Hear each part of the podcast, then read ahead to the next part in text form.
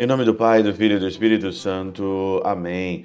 Olá, meus queridos amigos, meus queridos irmãos, nos encontramos mais uma vez aqui no nosso Teós, Viva de Coriés, o Percoro Maria, nessa sexta-feira, hoje dia 3 de fevereiro de 2023. Hoje é dia de São Brás, exatamente, muito famoso pela bênção das velas, né? A bênção da garganta. E você sabe a história, né? Um menininho estava sendo, tava engasgou com uma espinha de peixe, né? E aí chamou então o bispo Braz, e ele então ali, e aqui no alemão é Blasius, né? Chamou então o bispo São Braz, e ele então ali pegou duas velas, abençoou a vela, colocou as velas sobre a garganta e a espinha saiu. Um milagre ali.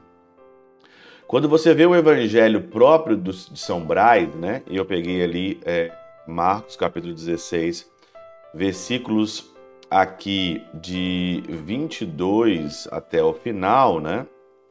Você vê claramente, não, nem, nem 22, 18, 14 a 18, né?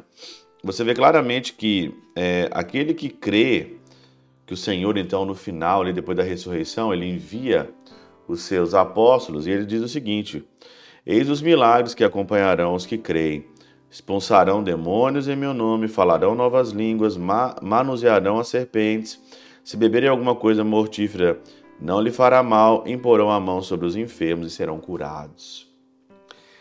Aí então você fala comigo assim, mas padre, por que, que não acontecem esses milagres agora? Esses milagres acontecem sim, mas como diz aqui na Catena Áurea, aqui na página 302 da Catena Áurea de Marcos, você pode citar, citar aqui, você pode olhar em São Gregório Magno, acontece hoje sim. Mas acontece hoje de uma forma diferente, acontece de uma forma espiritual. Olha o que, que São Gregório Magno diz aqui, um comentário belíssimo. Por acaso, é, creremos menos pelo fato de não realizarmos esses sinais? Por exemplo, sair uma espinha de peixe de São Brás colocando uma vela? Mas eles foram necessários no início da igreja, pois para que cres, crescesse a fé dos crentes, ela teve de ser alimentada pelos milagres. Pois também nós, quando plantamos árvores, nelas derramamos água até o momento em que a vejamos ter crescido na terra. Mas se tivermos fixado raízes, deixamos de regá-la. Sobre esses sinais e virtudes, temos algo a considerar de modo mais sutil. Pois a Santa Igreja faz todos os dias espiritualmente o que fazia então corporalmente pelos apóstolos. Com efeito, quando seus sacerdotes impõem, pela graça do exorcismo, as mãos sobre os crentes e proíbem os espíritos malignos de habitar em suas almas, que outra coisa fazem senão expulsar os demônios? Os apóstolos faziam de um jeito corporal. Nós, padres, as pessoas que rezam, fazem de um jeito espiritual. E os fiéis que abandonaram as palavras seculares e ressoaram os santos mistérios falam em novas línguas. Você deixa aquela palavra mundana, você deixa aquela palavra que você tinha linguagem do, do mundo, você se converte e pega uma palavra dos santos. Isso é falar novas línguas. A catena áurea é falar novas línguas. Os santos é falar novas línguas.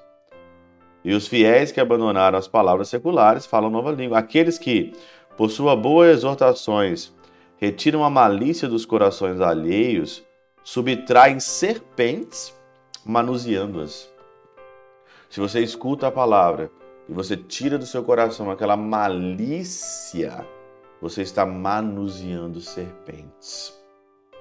Você tira a malícia, você tira a serpente, subtrai a serpente e se consegue manuseá-la, não é? E continua aqui ainda, manuseando-as Aqueles que ouvem conselhos pertíferos, mas não são levados a praticar perversidades, bebem algo mortífero, mas que não lhes faz mal. Quantas, quanto veneno hoje a gente bebe? Na internet, nos jornais, na pornografia. Quantos, quantos venenos mortíferos a gente bebe todos os dias? gente que só fala bobagem, Gente só fala besteira, como se fosse um veneno e não nos fazem mal. E quando os seus próximos se debilitarem na prática das boas obras e com exemplo das suas próprias obras, dão forças à vida deles, impõem as mãos sobre os enfermos e eles os cura. Tais milagres são tanto maiores quanto mais são espirituais. E quanto por eles não são os corpos, mas as almas são reanimadas. Lógico que eu quero que talvez um cadeirante se levante com um milagre, mas eu quero muito mais que ele se converta, porque lá na eternidade ele vai ter como andar e as suas pernas vão voltar de novo. Se converta. O Senhor diz que o trabalho espiritual ele é bem maior e vantajoso do que simplesmente se alimentar a fé por alguém que ressuscita dos mortos. Ressuscitou o corpo, mas a alma está morta. O que, que adianta? É melhor ressuscitar a alma, porque o corpo o Senhor vai ressuscitar no último dia. Tais milagres são tanto maiores quanto mais são espirituais. É por isso que não acontece tanta coisa visível, mas acontece bem mais espiritualmente. Pela intercessão de São Chabel de Mangluf, São Padre Pio de Peltrautina e Santa Teresinha do Menino Jesus, Deus Todo-Poderoso os abençoe. Pai, Filho e Espírito Santo, Deus sobre vós e convosco permaneça para sempre. Amém.